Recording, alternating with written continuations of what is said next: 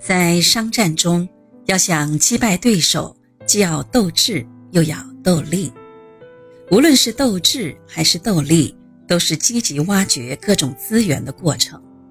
无论是防守还是进攻，都要善于利用资源，使用各种招式，达到制服对方的目的。独立采油商与标准石油公司的对抗。经历了一个较长的过程。其实，不管在哪个时期，总有不愿意屈服于标准石油公司的反对者。洛克菲勒在输油管道领域里的垄断地位，严重制约了独立采油商的运油过程。为此，1877年底，在他们的组织和参与下，名为石油议会的组织在泰特斯维尔成立。此后，该组织通过了很多决议，包括自由使用输油管道、禁止铁路货运歧视等等，结果均被标准石油公司一一扼杀。见议会没有起到作用，独立采油商们只得另想办法。经过商议，他们决定铺设两条输油管道，用作长距离运输。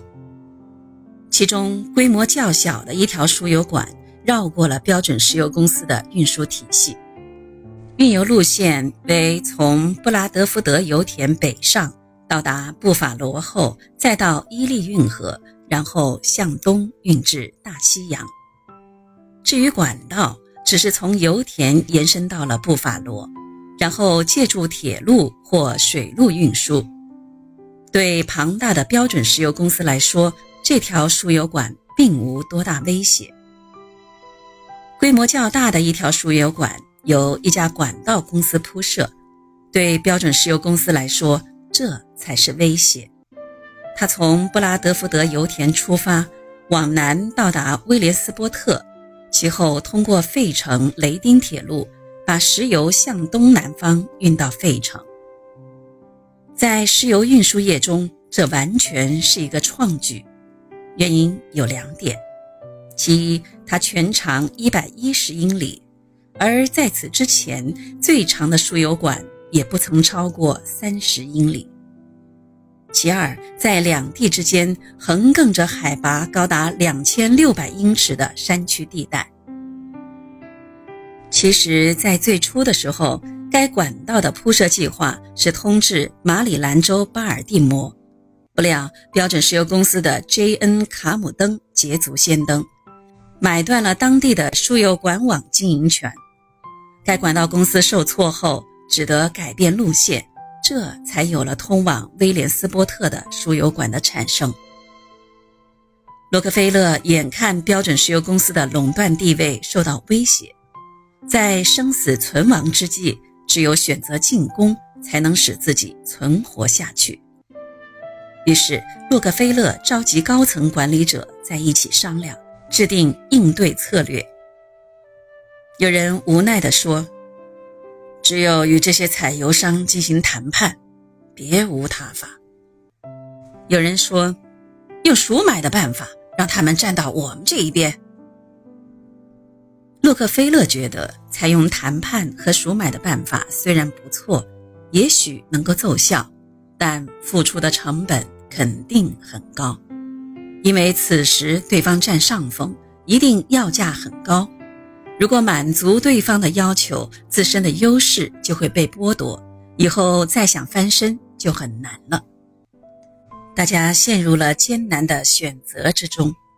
经过多番商讨，最终筛选出几项可行性较高的方案：一是给储油罐生产商施压。警告他们不要与其做生意，并向他们订购了大量的油罐车，使他们难以分神。二是降低石油运费，夺其客户。实行这两种方案也需要不少美元，但事已至此，该花的钱还是要花的。此时，管道公司的施工工程仍在进行中。洛克菲勒如果直接出面阻止他们进行施工，对方肯定不会接受。只有采取间接的方法阻止他们的施工。洛克菲勒思来想去，决定在他们施工经过的沿线用高价买下土地，使他们无法开工。打定主意后，洛克菲勒派人去调查，弄清楚管道公司施工沿线需经过哪些地方。同时，他又派人去调查沿线地主的名单。然后，洛克菲勒把这些地主召集到一起，告诉他们要买下他们的土地。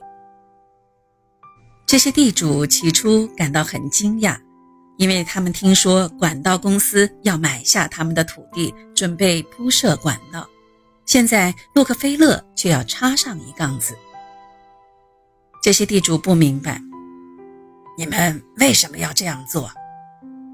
洛克菲勒说：“我们买下你们的土地自有用处，这个你们不用管。”然后又说。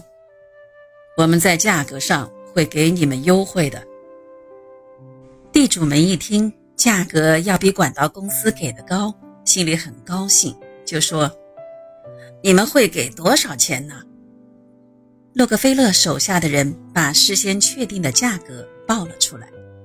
地主们觉得这个价格的确比管道公司给的价格高，不过既然是洛克菲勒有求于自己。当然不会白白放过这个发财的机会，于是都异口同声地说：“这个价格太低了，不能接受。”洛克菲勒直截了当地说：“我已经调查过了，管道公司给你们出的价格比我们出的价格要低很多。”地主们狡辩道：“可是我们没有答应啊！”在谈判的休息时间内。洛克菲勒与几位高管们在一起商量了一下，觉得价格上还可以让步，因为目的不是要他们的土地，而是要制止管道公司施工。谈判重新开始后，洛克菲勒先让地主们提出自己期望的价格，然后再与他们商量。最终，洛克菲勒做了很大的让步，以高于市场几倍的价格。买下了地主们的土地。为了阻止这项工程，标准石油公司颇费功夫。他们甚至做得更绝，直接以高价买下宾夕法尼亚州东部边界的狭长而零碎的耕地，以切断工程。他们还雇人制造社会舆论，称石油泄漏会毁掉庄稼，以此引导农民拒绝卖地给该管道公司。另外，他们还与铁路公司谈判，以阻止输油管从铁轨跨过。尽管标准石油公司使出了浑身解数，想尽了办法，结果依旧以失败告终。该管道公司继续推进，标准石油公司处处防范，该管道公司迂回前进。洛克菲勒并没有放弃。决定进行最后的奋力一击，在竣工前夕，他拿出三十万美元的资金购买该公司股份，依然没有成功。一八七九年五月二十八日，布拉德福德油田的石油经过七天的奔波，从威廉斯波特的管口流了出来。宾夕法尼亚州的独立采油商们自然万分高兴。因为这意味着他们能够摆脱标准石油公司的垄断。然而好景不长，在与该管道公司对抗的过程中，洛克菲勒的价格战起到了作用。那条输油管建成以后，由于缺乏客户资源，闲置了将近一半的运输能力。说到底，该管道公司铺设输油管的目的依然是为了赚钱。这就为洛克菲勒对其进行控制提供了便利。后来，该公司负责人说，他并无意与标准石油公司对抗。这时正是双方联合垄断管道运输行业的好时机。洛克菲勒正有此意，于是双方达成协议。这条输油管线加入了洛克菲勒的阵营，独立采油商们失去了最后一根救命稻草。至此，石油管道运输正如朝日蓬勃升起，而铁路运输的时代过去了。很快，标准石油公司便在油区铺设了四条输油管道，分别通往克利夫兰、布法罗、纽约和费城。此时，摆在所有独立采油商面前的只有两条路：其一，退出石油业；其二，直接妥协。在商战中，要想使自身地位稳若磐石，就要有居安思危的思想，保持警惕。一旦发现有威胁，就要及时清理。一种方法不行，就多用几种。